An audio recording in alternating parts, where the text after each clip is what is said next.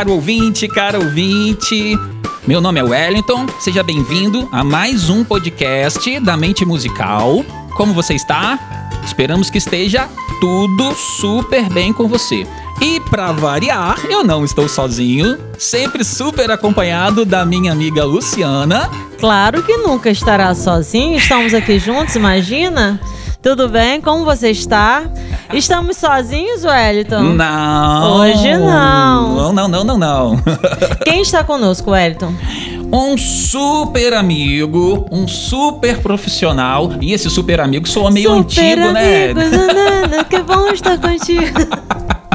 Enfim, super amigo que a gente fala de faculdade, né? Fez faculdade com a gente, né? Um super, super, super profissional. Sou fãzaço dele, o nosso ilustre amigo Éder Rocha. Olha ele. Opa! Que maravilha, que prazer, que honra!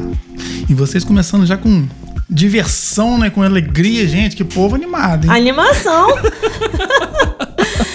Éder, hoje a gente vai conversar um pouco sobre melodia. Uau! Nós temos falado sobre os três pilares da música, né? Já falamos sobre harmonia com o professor Diego. Se você não ouviu, corre lá para você ouvir o episódio Os Acordes Cantam. E com o Matheus Basílio, nós falamos sobre ritmo, né? Foi muito interessante. Inclusive, é, tocar o instrumento rítmico e falar junto foi realmente um desafio pra gente. E hoje nós estamos aqui para falar sobre melodia com o nosso querido amigo professor Éder Rocha. Meu Deus, depois de falar do Diego e falar do Matheus, eu fico até com vergonha aqui de falar alguma coisa a respeito de melodia, gente. Só fera, hein? Vergonha nada, rapaz, você é fera.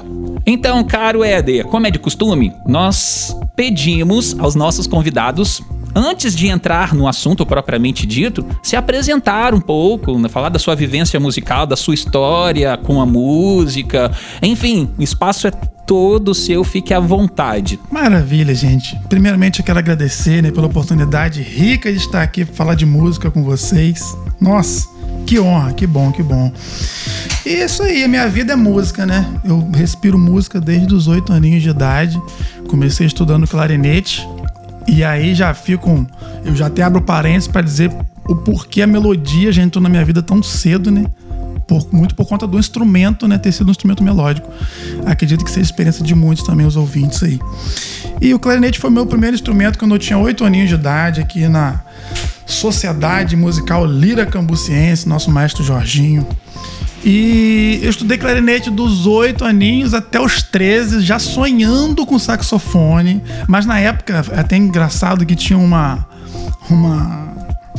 Uma ideia que eu não sei até hoje se é tão verídica assim, de que quando a pessoa é muito novinha, não pode tocar saxofone por causa do peso do instrumento e tal. Depois eu fiquei sabendo, sabe, que a banda tinha pouco saxofone, tinha mais clarinete do que sax, e o maestro jogava essa daí. Jorginho, descobri, hein? Mas o sonho já era o saxofone, cara. Beleza. Aí, mas também eu ganhei muito, aprendi muito. E o clarinete, de certa forma, me preparou pro saxofone, né? Por conta da embocadura, digitação e tal. Você falou do sax. E qual foi a idade que você começou realmente a tocar o saxofone? Cara, eu comecei a estudar o sax com 13 anos. A embocadura estava meio que resolvida já por conta da experiência com, com o clarinete, que também é um instrumento de paleta simples, né? Certo. E aí, já a embocadura resolvida, a, a digitação, por incrível que pareça, né? É uma, é uma digitação mais fácil por conta da, da, da primeira oitava do instrumento. Quando eu aperto o registro, eu tenho a segunda oitava do instrumento. No clarinete é uma décima segunda. A posição que é, que é Fá no grave já no agudo vai ser, vai ser dó lá em cima. Então, aí eu vi, gente, o saxofone é muito mais fácil do que o clarinete. Tô no céu, né? O instrumento que eu tanto queria desde o início. E eu vi que era mais fácil, falei, nossa, é agora que eu tô feito. E aí começou, e aí banda, banda, banda, apresentação. A, a banda se apresentava nas festas do município, distritos e tal. E aí eu aprendi a ler partitura desde o clarinete. A minha experiência até então era tocar lendo partitura, né? E aí, com uhum. o lance do sax ser um instrumento mais popular, veio a questão das bandas, Ué. né? Banda de baile para tocar de noite. Aí já tinha uma certa idade para frequentar né, a vida noturna. Já com os, com os 17 anos, mais ou menos, uns 4 anos depois de ter iniciado no sax, eu comecei a tocar na noite com bandas. E aí começou um lance de não ter partitura mais para tocar e ter que se virar nos 30, de tirar os solos e tudo. Foi uma outra é, aprendizagem na minha vida que foi muito importante. Hoje eu agradeço muito a Deus por isso tudo, porque começar lendo partitura e depois ter essa oportunidade de desenvolver a parte né, é, intuitiva, de, de, ouvir as coisas, os solos e tirar isso daí, conseguir fazer isso daí, foi uma, um ensinamento muito grande. E aí, vida que segue, 17 anos, é, 20 anos. E aí teve uma fase também aqui de música, que tem a ver com música também, que meus amigos iam pra praça e ficavam naquele luau lá tocando violão. Nessa época eu comecei a me interessar pelo violão na pracinha aqui em Cambuci. E uhum. que é a minha cidade, né, gente? Eu sou de Cambuci interior do estado do Rio de Janeiro. E aí comecei a me interessar por violão e tal e tal. E teclado, quando que o teclado entrou na minha vida? Tô, tô passando, dando um tour assim pelos instrumentos, né, que fizeram parte da minha vida até hoje assim. Sim, sim, fica à vontade, fica à vontade, é isso mesmo. É, antes de eu começar a tocar teclado, né, depois do violão aí, comecei a trabalhar, gente, numa empresa que não tinha nada a ver com música. Era mais voltado para a parte de saúde e área funerária. Nada, nada a ver com música. Nesse tempo, isso, isso foi depois do violão. Nesse tempo eu fiquei assim, nem assoviar eu assoviava. Eita! Parei com sax, clarinete eu não colocava a mão, tinha tempo, violão também não. E aí fiquei oito anos sem tocar instrumento musical nenhum. Caramba. E depois que eu saí dessa empresa, minha vida volta pra música de novo. Foi, foi na época que eu comecei a ir pra igreja e comecei a me interessar pelo teclado por conta de ter uma necessidade muito grande na igreja de, de tecladista, né? que é um instrumento que resolve mais a necessidade dos trabalhos na igreja. Então comecei a estudar teclado, é, fui para campus estudar no Centro Cultura piano popular e teclado. É, fiz o curso de, de harmonia funcional e teoria musical lá em Campos também. E aí veio faculdade. Com isso a vida voltou, deu uns 180 assim, sabe? Uma girada e voltou pra música de novo. É, depois de ter estudado no Centro Cultura, começado a faculdade, aí conheci esses monstros aqui que estão conversando comigo, que é o Wellington e a Luciana. Cadê os monstros? Que assim. Santo Deus! Gente, vocês, vocês eram alunos e praticamente davam aula na faculdade com o ensinamento de vocês, com a vivência de vocês. O Hélio com toda a experiência dele, parte de som, né? Luciana, poxa, uma excelente musicista aí desde. Não quero revelar sua idade, não, Luciana, mas tem um tempinho já de vivência, já, né? Eu não tenho problema com isso. com aulas. Esse dia eu tava lá no YouTube navegando, aí um DVD, lá, gravação de DVD lá, numa igreja grande em Campos, não lembro qual. Tá lá, Luciano tocando flauta lá, gravação de um DVD lá. De Eldorado. Tá vendo? Então, assim. Da Igreja Batista de Eldorado. Tive o privilégio de estudar com vocês, conhecer vocês, vocês são amigos é, do meu coração, assim como outros que eu conheci lá. E aí, falei, é isso, vou, vou, viver de música, já não trabalho mais nessa empresa aí voltada para a área de saúde, que não tinha nada a ver comigo, mas que eu aprendi muita coisa boa lá. Mas ah, o coração tava na música e eu voltei pra música, né? E aí na faculdade, que eu tô remando para finalizar essa faculdade, né? A gente tá falando aqui no podcast em 2021, né? É bom datar. eu tô terminando essa licenciatura, tô aí no, no meu tão sonhado TCC, que muda de tema cada vez que eu, que eu, que eu escrevo de novo um pedacinho, ele muda de tema. e é isso. O Éder, você falou aí da sua trajetória, né, pessoal. E deixa eu fazer uma pergunta aqui. E aula? Hoje você dá aula, como que é a sua. Você falou um pouquinho da sua prática, vamos dizer assim, profissional é, no que diz respeito a tocar. E dar aula, lecionar, tem alguma tem, tem alguma prática sua rolando? Como é que é? Conta um pouquinho disso pra gente. É, quando eu fui pra igreja e comecei a, a me interessar pelo teclado, foi exatamente nesse período, né? Que eu comecei a dar aula para outras pessoas que precisavam até para o mesmo motivo também de tocar na igreja. Eu, eu meio que fui tendo esse, esse perfil de alunos. Entendi. Né, por eles me, me identificarem como músico da igreja. Então, adolescentes, crianças, os pais me, me procuravam para eu ensinar música para eles, pra, com essa finalidade deles tocarem na igreja e tal. Então, foi que começou essa ideia de dar aula. Era até dentro, dentro da igreja, as pessoas iam lá e faziam tal. E aí eu comecei me, me descobrindo uma espécie de professor, de orientador ali musical. E aquilo também tomou conta do meu coração. E hoje, isso, inclusive, é, é o que traz a minha renda principal hoje, entendeu? Para minha família hoje. A minha esposa trabalha também, mas não tem nada a ver com música. Mas da minha parte, é, o foco para trazer renda para minha casa tá na música, é, claro, mas para dar aula, principalmente, e eventos que a gente sabe que durante a pandemia agora, acho que se não fosse as aulas, eu teria que ter mudado de profissão. Então, dando segmento a isso que a gente está falando, depois com, com, todo esse histórico, né? Vamos assim é, entrar um pouco nesse nesse, nesse caminho da melodia, né? Porque assim como eu, você escolheu é, como primeiro instrumento, vamos dizer assim, um instrumento melódico, né? Então, falando um pouco agora mais especificamente sobre essa questão da melodia, é, como que você conceitua, assim, por exemplo, a melodia? O que, que é, é melodia para você, musicalmente falando? Olha, eu tenho uma resposta um pouco romântica para isso e tenho uma resposta um pouco técnica para isso. Eu não sei qual que eu uso. Você pode dar as duas. As duas, por favor. Porque tecnicamente, né, é a sequência de notas que, que se relacionam e acaba formando um, uma frase musical, acaba formando a música em si, né? Uhum. Então a melodia é uma sequência de notas, de intervalos diferentes. É uma, seria uma resposta mais técnica, mas do fundo do meu coração, se eu for trazer essa, essa resposta do, do fundo do meu coração, do fundo da minha alma, melodia para mim é música.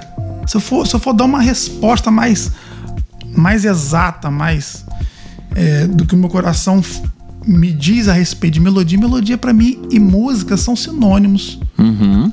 Acho que melodia, é, não desmerecendo é, os outros elementos musicais de harmonia e ritmo, que são de suma importância, assim como, como a melodia, mas pelo fato da minha trajetória até, o meu valor para melodia é algo assim muito maior, talvez pela vivência. Entendi. E talvez por ser um dos primeiros elementos que eu identifico dentro de uma música. É a, a, a, primeira coisa que eu escuto numa música não são os acordes, não são os elementos rítmicos, de instrumentos rítmicos. É, é o que a melodia me, me dá de informação para eu descobrir que tom que tá a música e tal. Então a melodia para mim é, é, é, é o coração da música. Perfeito, sabe? perfeito. Interessante essa questão da, da, da forma com, com, que você percebe, né? Sim, sim, é, sim. Quando a gente conversou sobre harmonia, né, com o professor Diego, é, é muito interessante como que ele tem essa questão do ouvir o todo, porque é a prática dele com a questão harmônica, né?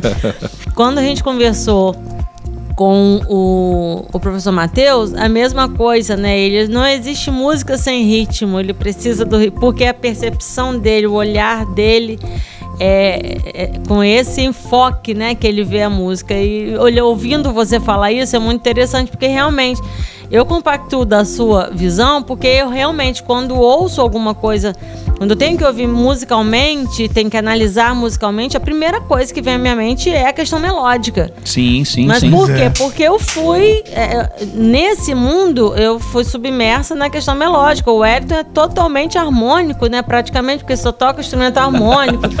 Então, é, eu acho muito interessante de ver como que é, essa ramificação dentro da música é que torna a música completa, né? Sim, Você tem os exatamente. ramos diferentes, mas é, é, é muito interessante a gente parar para pensar nisso, que, que são olhares diferentes, mas de um todo que é muito interessante, né? Porque querendo ou não, uma coisa não, não fica sem a outra. Né? A harmonia sem o ritmo não dá, o ritmo sem melodia não dá, a melodia sem harmonia não dá. Aí vem. é, é, a, a gente tem algumas indagações, né? Por exemplo, é, a gente tem é, a possibilidade né, de ter, por exemplo, uma música que seja só melodia, sem utilizar harmonia.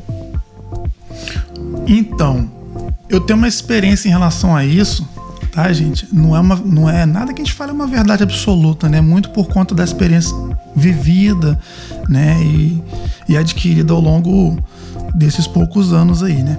É, quando eu escuto só uma melodia, hoje, olha só que, que interessante isso. Já não soa como só melodia hoje. Uhum. Pelo fato de eu ter estudado harmonia depois, e isso tá mais presente na, na, minha vida hoje, Sim. eu já ouço melodia com intenções harmônicas. harmônicas. Né? Então, mesmo se você tocar uma, uma melodia, eu vou imaginar funções ali, poxa, aqui tá resolvendo para cair no acorde de base aqui, que é, um, que é um acorde de repouso, mas teve um acorde, teve uma, uma situação que gerou essa sensação de expectativa antes e aqui repousa. Já parece que já a gente já, já, mesmo sem ter ali um instrumento de harmonia fazendo os acordes, a gente começa já a pensar algo que, que, que não era assim antes, uhum. né?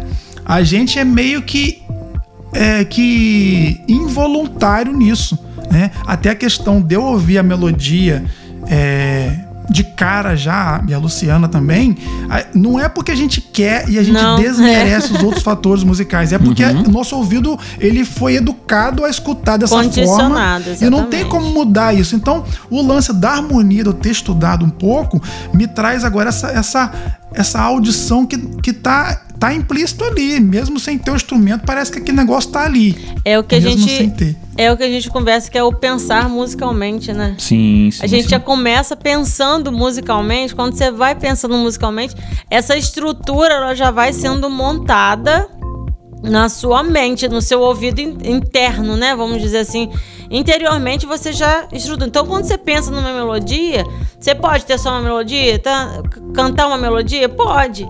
Mas quando você pensa em estruturação musical, claro que você já vem com aquela carga harmônica junto e automaticamente o ritmo também está inserido, né? Porque você, qualquer coisa que você cante, o ritmo já está ali dentro. E, e, e é foi muito, e foi muito importante você falar é, é, isso daí, ô Éder, da sua experiência, tipo, de principiante e hoje de profissional, porque o que eu percebo, é, é, até mesmo com, com, com, com, com os alunos, é que a grande maioria deles consegue reconhecer uma música justamente pela melodia. Se você tocar os acordes daquela música, ele vai olhar para você e dizer assim, que música que é essa? Até porque várias têm a mesma sequência harmônica, né? Entendeu? Se você toca a melodia, opa, eu conheço, eu conheço essa música aí. Isso é muito interessante, porque demonstra justamente isso e a sua vivência, né? Uma, é, é, é uma experiência inicial que dá base para uma construção, uma educação musical posterior. Isso é muito interessante. E, e, é bom você falar isso porque é, é para que você, ouvinte, entenda que todos nós passamos por isso. A gente tem uma Com certa certeza. experiência profissional, mas todo mundo passa por isso, por essa é construção. a gente acaba, a gente acaba dividindo os temas, mas na verdade eles acontecem simultaneamente. A gente é, é, é separa justamente para que você entenda. Ah, isso aqui é melodia, isso aqui é harmonia, isso aqui é ritmo, mas é um todo. e que é com o tempo a gente vai, vai construindo, isso vai sendo construído dentro, dentro da gente, não é? Estão de mão dadas. É interessante isso aí que você falou das crianças dos, e dos iniciantes, não necessariamente crianças, mas. Sim. Geralmente quem vai estudar um instrumento já passou pela oportunidade de cantar debaixo do chuveiro. Exatamente. De, eu acho que a experiência com a harmonia é algo que talvez tenha que ser mais sistemático. Uhum. Mas a experiência né? rítmica né? e melódica parece que o aluno já chega com alguma ideia com certeza, disso daí. É. De bater palma na igreja enquanto o hino lá da igreja está tocando, enquanto uma banda banda tocando, isso é ritmo de cantar, assoviar debaixo do chuveiro. Então pode ter a ver com isso também. A harmonia já acho que é um lance mais sim, complexo para é, ter essa porque, experiência né, vem, aí vem uma... essa, essa questão das, de, de, muitas regras, né, de estruturação, mas é. que é que é importante porque não é só você juntar, né, um monte de de som. Aí você tem toda uma organização.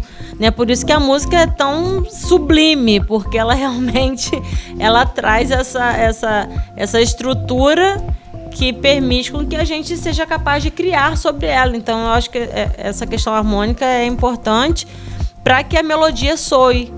né? Sim. Se você tiver uma harmonia muito, muito, assim, vamos, vamos colocar um termo assim, muito bagunçada, é difícil você estruturar a melodia em cima, né?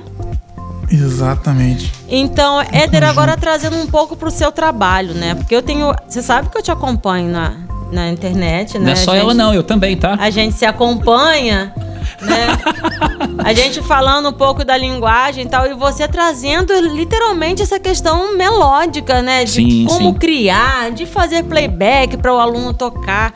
E eu fico assim encantada, dou muita risada com seus, né, os seus vídeos. Eu acho. É porque como a gente já conhece o Éder, então a gente já sabe o que tá por trás.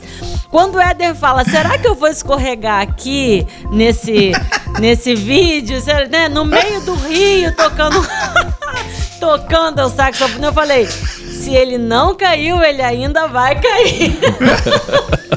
e é muito divertido, né? Então, assim, além de- dessa coisa, né, dessa diversão que você traz, você traz muita qualidade musical.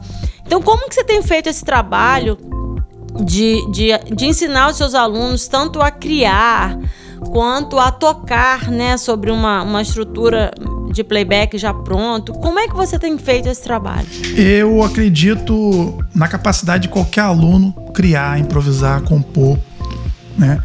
É, porque isso acho que tá na gente. A gente é um ser que cria, que copia e que inventa todo o tempo, não só na música, mas na vida. A gente né, inventa várias coisas, né? Diz que não tem nada para inventar mais não, porque a roda não precisa ser recriada, né? A roda, a, a roda já foi criada, a gente só copia, né? Mas no lance da música é, é o seguinte, eu desde a primeira aula eu já tento incentivar o aluno a, a criar, sabe? Eu acho que é, é de suma importância e até quando o aluno está tocando, lendo uma partitura, tem uma certa parte de, de, de preocupação criativa nele, porque envolve criar um timbre diferente, envolve criar é, é uma sensação. Não é algo 100% copiado ou lido. Acho que até na hora de ler uma partitura tem um lance criativo que acontece. Então, por que que desde o início já não se deve estudar é, essa essa criatividade? Né? A minha experiência, como, como, como eu disse, eu só comecei a lidar com, com criatividade musical é, com mais liberdade a partir do momento que eu toquei o sax na noite. Porque até então era partitura, partitura, partitura. E a gente sabe que é uma metodologia mais tradicional, que não, não te dava tan- tanta liberdade e tinha um objetivo em te ensinar música para ser- servir aquela comunidade musical, aquela banda que tinha a finalidade de tocar um repertório, era aquele repertório, não tinha possibilidade de tocar outras músicas, então tinha que ler a partitura e a- aquelas partituras, né? Era tudo muito controlado. Agora, nesse formato de aula que a gente tem hoje, que os alunos estão estudando, na maioria dos casos, não para cumprir uma necessidade de quem está ensinando, de tocar na minha banda, por exemplo, ou de tocar no meu grupo musical, o repertório que eu já tenho, eu acho que isso abre um leque, inclusive, para ele tocar a música que ele gosta, para ele ser criativo até nesse aspecto de, de escolher o que tocar. Porque se o cara gosta de rock, eu falo que ele tem que tocar samba, eu tô já prejudicando o ensinamento né? dele. Agora, na questão, cri- na, na criatividade musical em si, que envolve escalas, é, eu começo a, a- a- ensinar música é, por meio da escala maior, né, geralmente a escala de Dó maior, a escala modelo, e tentando, é, se eu percebo que o aluno não tem muita facilidade com ritmo, às vezes eu, eu até é, ofereço um- uma, uma célula rítmica para ele, como por exemplo, tá, tá, tá, tá tá, tá, tá, tá. E peço pra ele fazer o que quiser com a escala de Dó maior em cima dessa célula rítmica. Legal. É, é é uma das coisas que eu faço com o aluno. A criatividade é a todo tempo. É, você falando a respeito de escala, né? é, às vezes as pessoas que estão nos ouvindo, a, a gente fala alguns termos, mas as pessoas Sim, não sim, conhecem sim, sim. o que a gente está falando, né? É, o que que você, como você explica essa questão da escala, né? Porque a gente sabe que são inúmeras escalas. Como que a gente trata dessa questão musical é, em cima das escalas, né? O que que é essa escala que você está falando? Olha, quando eu ouvi falar em escala, eu também não tinha noção de nada, né? Oito aninhos de idade, eu ouvi esse termo. Falei, que diacho de escala é essa? Eu conheço escada, escala. Então, assim, é, foi, foi passado para mim que era uma sequência de sete notas. Até por conta da, daquele tipo de aula daquela época, não me oferecer caminhos para conhecer outras escalas diferentes. Era escala maior.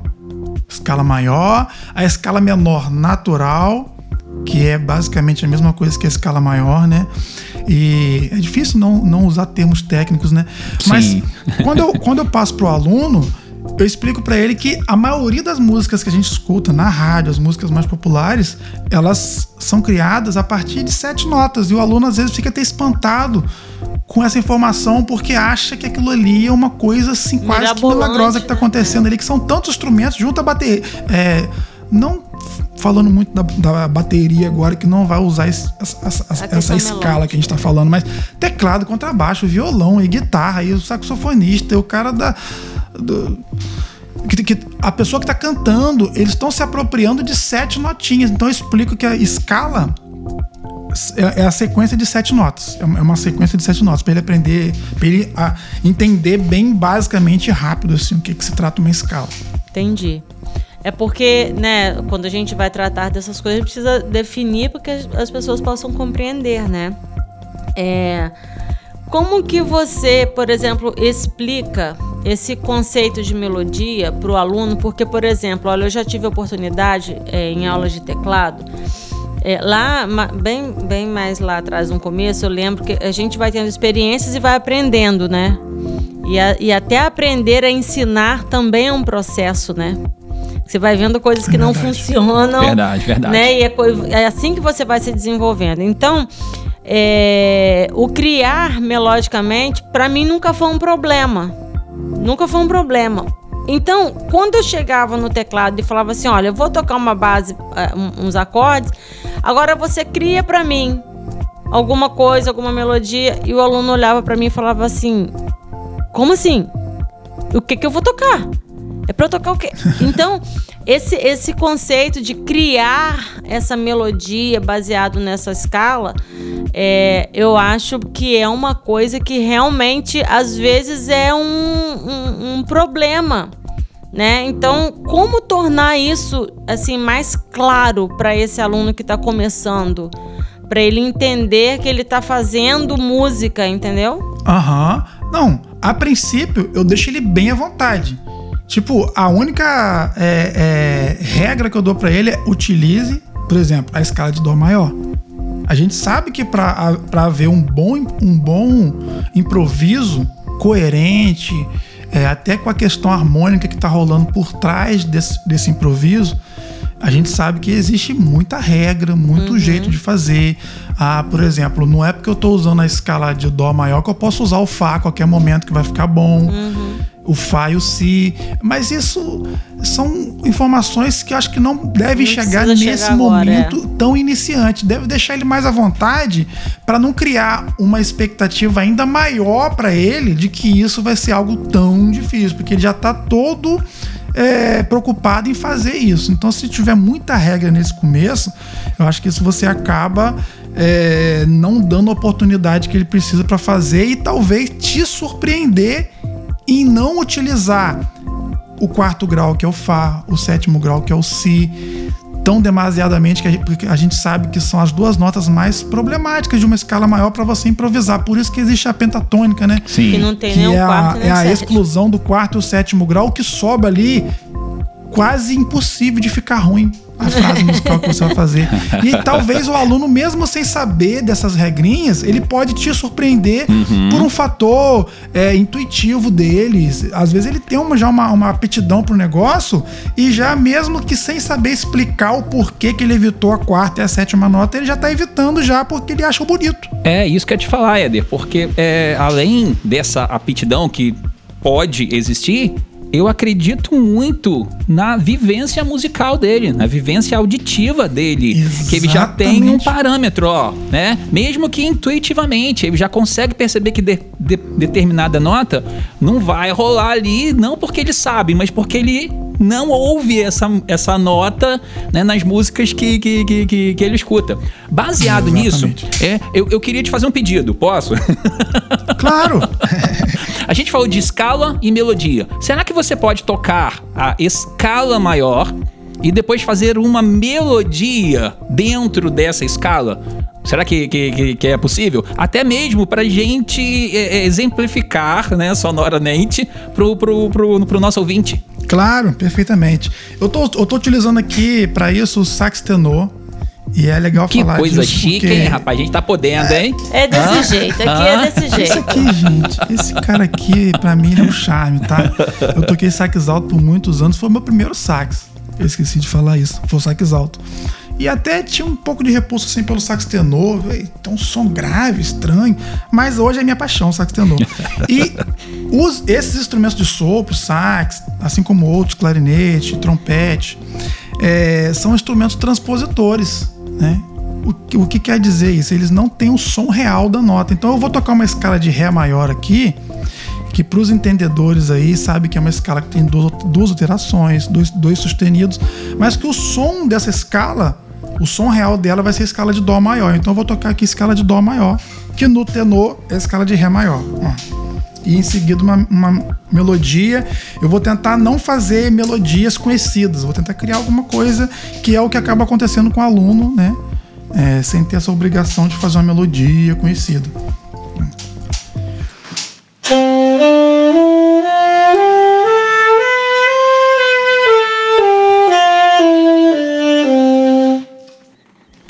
Então aqui eu toquei oito notas subindo.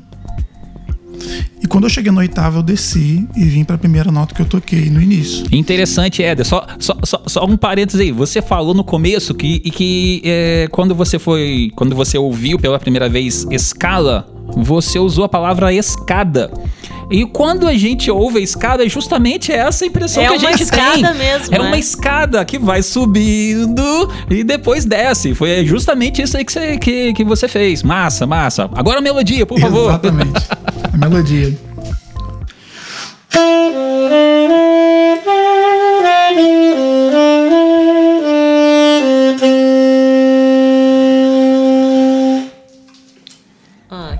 mais linda, Que top! simples. Que E- som gostoso de ô, ouvir, ô, né? Éder, calma aí, eu vou abusar, cara, eu vou abusar. Agora, faz uma melodia conhecida. Qualquer música que seja bem conhecida, tá bom? Pra que os ouvintes realmente entendam o que tá rolando.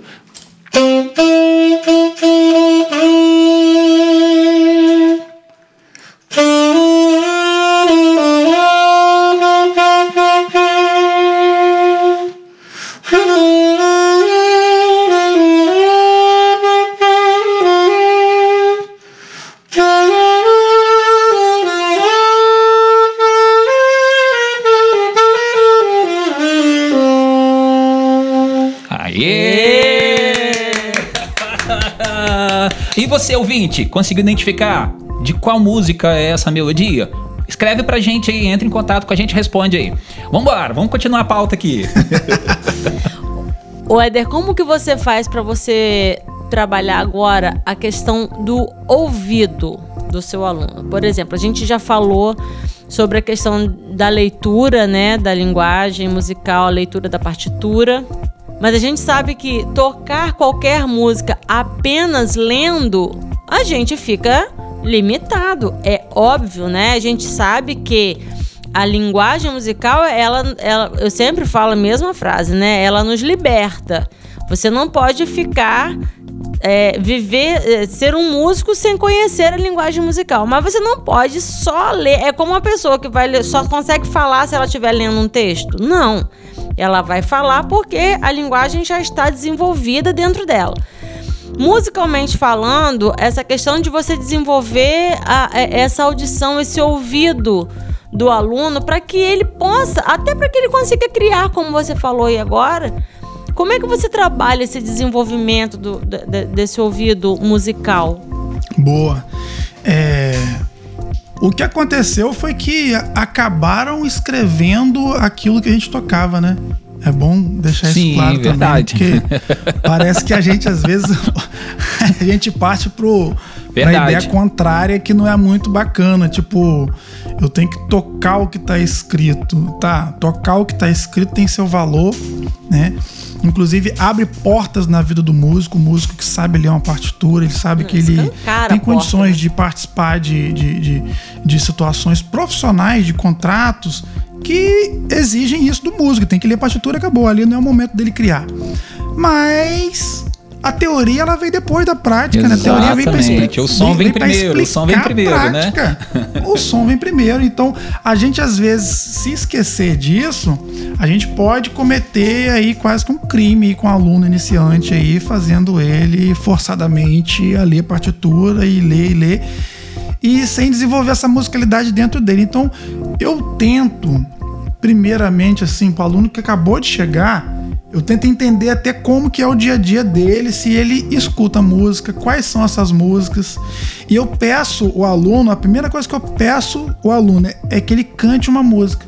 Legal. Independente se ele vai vir fazer aula de teclado, se ele vai vir fazer aula de, de sax ou de outro instrumento, eu peço para que ele cante uma música, porque aí eu percebo se ele consegue fazer isso numa cadência que não vai variar tanto ritmicamente falando, se vai gerar um pulso contínuo. Uhum. É, se ele vai conseguir fazer isso de forma basicamente afinada. Claro que ele não é um especialista em canto, né? a menos que seja, né? mas geralmente não é, então aluno iniciante que ninguém ensinou para ele a cantar no ritmo e cantar afinado. E ele já chega com essas características. E quando eu percebo que isso já é uma verdade na vida dele, é muito mais fácil de, de desenvolver as escalas com ele, porque ele mesmo ele vai corrigir a afinação em determinada nota, porque não é aquilo que, que ele queria ouvir. Interessante. Mas já teve situações já de alunos que eu vi que eu percebia que não tinha essa prática na essa vivência musical em casa ou fora do, do momento da aula ali e foi um problema muito grande. Então assim, para compensar essa ausência da experiência que deveria ter acontecido antes da aula, eu começo a indicar o aluno que escute muitas bandas, muitos cantores, até para ele descobrir o que ele gosta mais. Eu, eu, eu, tive alunos que não souberam explicar que tipo de banda que gostava, que tipo de música que gostava. E é uma característica desses alunos é, não ter um ritmo muito legal, às vezes dificuldade até para bater palma durante uma música ou cantar afinado, uhum. que é algo que as, muitos alunos já chegam com isso resolvido, né? Entendi. Interessante. Então, Éder, é, eu acho muito importante a gente falar sobre isso e acho interessante também o fato da gente desenvolver no aluno a percepção de que ele compreenda é, a, a, uma sequência de notas, né, começando por intervalos, por exemplo, sem auxílio de um instrumento. Né? Lá no Instagram eu tenho feito isso. É, a gente conversou sobre isso. Por exemplo, você identificar um. um começar a identificar por, por intervalos, né? Um intervalo de segunda maior, de segunda menor, terça maior, terça menor. Tem tudo isso explicadinho lá no, no Instagram. E eu, e eu fiz esse desenvolvimento todo, assim, propositalmente, sem utilizar nenhum instrumento. Né? E quando você fala a respeito dessa questão de você desenvolver essa percepção do, do, aluno, a gente cai naquela pergunta que a gente sempre faz, né, sobre a questão do ouvido absoluto, ouvido relativo, como é que isso funciona, né? Por exemplo, eu conheci, eu já tive alunos que se tocasse, se eu tocasse qualquer nota, o aluno estava tendo aula comigo. Eu dizia que nota era, ele dizia para mim, ó, si bemol. Dó sustenido. Eu falei, como? Como que isso é possível, né? Eu tive uma professora, Gisele Artiles, essa professora que eu tenho um carinho absurdo por ela, gosto demais dela. A gente brincava durante a aula de percepção, ali no Centro Cultura né, é um lugar muito movimentado, então sempre tocava as buzinas. E quando tocava a buzina, ela dizia pra gente qual era a nota que a buzina. Sinistra, hein? Tava dando assim, olha, é uma terça menor essa buzina, ó, pode ir lá, ó. É Dó, Mi bemol. E a gente ia em cima. E é... Então, isso é uma coisa que eu sempre admirei. Mas que eu, Luciana, nunca tive. Na verdade, eu tive que trabalhar muito para ter o meu ouvido treinado. Hoje, quando, né, depois de, depois de algumas décadas, a gente acaba treinando, né, o ouvido. Mas você tem essa experiência de trabalhar com o ouvido absoluto, né? Alguns acham que isso não existe, outros dizem que isso existe. É, existem sim inúmeras linhas de pensamento em relação a isso. Como que você pensa esse conceito para que você possa trabalhar com o seu aluno? Maravilha.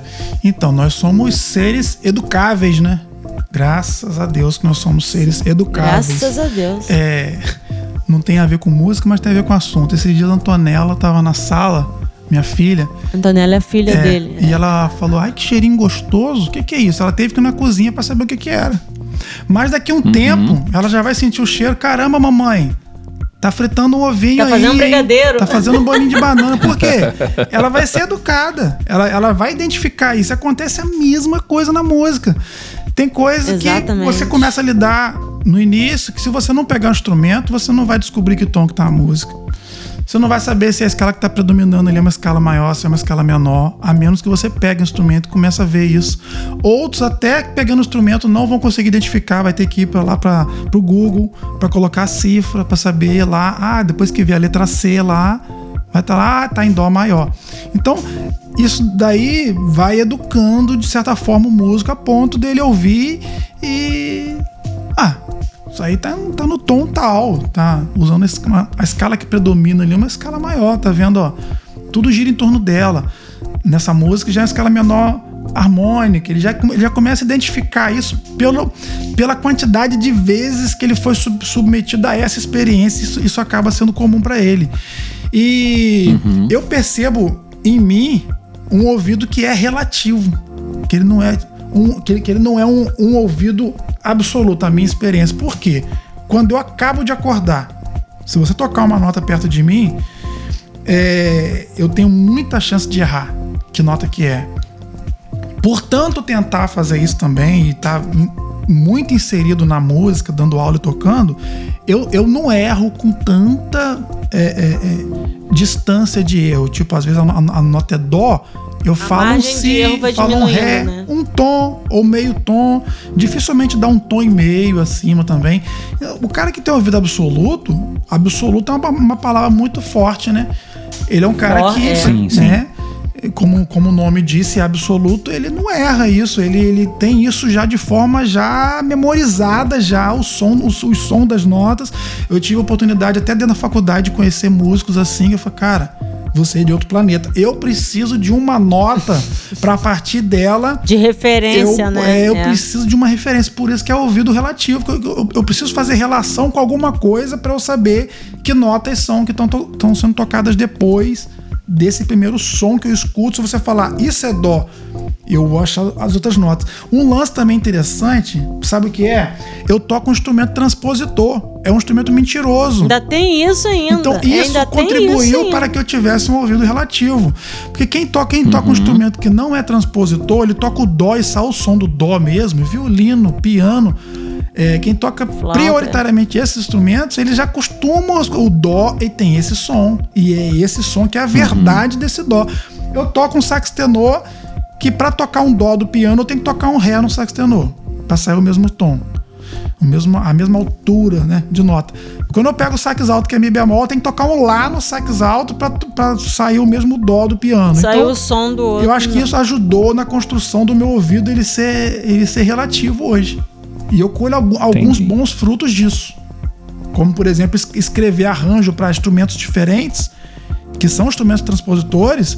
Eu estou pensando em um tom só para todo mundo tocar, mas eu estou escrevendo em vários tons diferentes, porque eu estou escrevendo em Lá maior para sax, enquanto a grade ali, a parte de piano é em Dó e o tenor tem em Ré maior. Eu estou escrevendo três tons, pensando num acorde só, distribuindo pensando ideias diferentes. É, é, um pouco complexo. É desesperador, E quem tem, quem tem um ouvido absoluto pode ter uma certa dificuldade para isso. Poxa, eu vou escrever um Ré para sax tenor aqui, mas isso daí não tem, não tem som de Ré.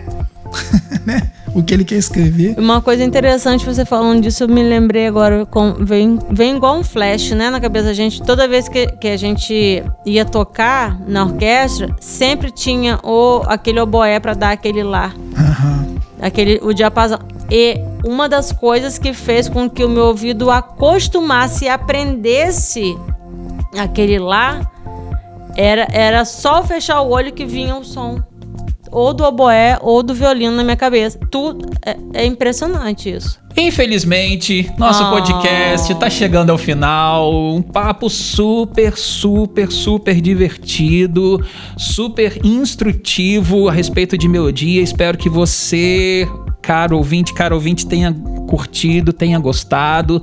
Se tiver dúvida, entre em contato com a gente, tá? A gente vai deixar o Instagram nosso e do, do, do Éder à disposição. E Éder, sem palavras para te agradecer. Muitíssimo obrigado por mais um, um momento de aprendizagem, né? Sou fãzaço do seu trabalho. Muito obrigado. Se precisar da gente, tamo junto. Valeu? Valeu, gente. Que isso. Poxa, eu que agradeço. Foi muito especial estar aqui com vocês, né? Poxa, ter sido escolhido para falar de melodia dentro de tantos músicos bons que tem aí para falar disso até com mais propriedade do que eu. Campos Goitacazes, que é um celeiro de músicos aí. Eu me sinto honrado de ter sido escolhido por vocês para fazer parte desse podcast. Muito legal. Eu aprendi muito com vocês também. Muito obrigado pela oportunidade. Obrigada, Éder. Obrigada a você que tá aí nos ouvindo. Obrigado! Isso. E agora, pra gente terminar, né? Nós vamos o quê? Ouvir Éder. Demorou! Porque, assim como a gente falou no- durante o podcast, o Éder cria muitos playbacks, né? Ele cria a- as bases para que os alunos possam tocar. Então agora ele vai fazer o quê? Ele vai trocar sobre uma dessas bases que ele criou, né? E a gente vai encerrar o nosso podcast ouvindo o Éder tocar sax. Que é sempre um grande prazer. Beleza? Valeu, pessoal. Tchau. Até o próximo. Tchau, pessoal. Valeu. Obrigada. Tchau, tchau.